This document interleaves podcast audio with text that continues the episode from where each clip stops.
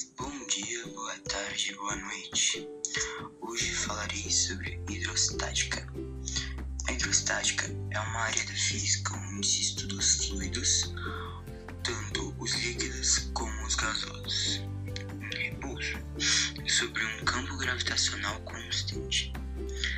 A hidrostática ficou conhecida pela Lei de Stephen, que foi um grande engenheiro, físico e matemático falava que se dois pontos estivessem na horizontal em um mesmo plano, sendo em um mesmo líquido, sofrerão, sofrerão a mesma pressão.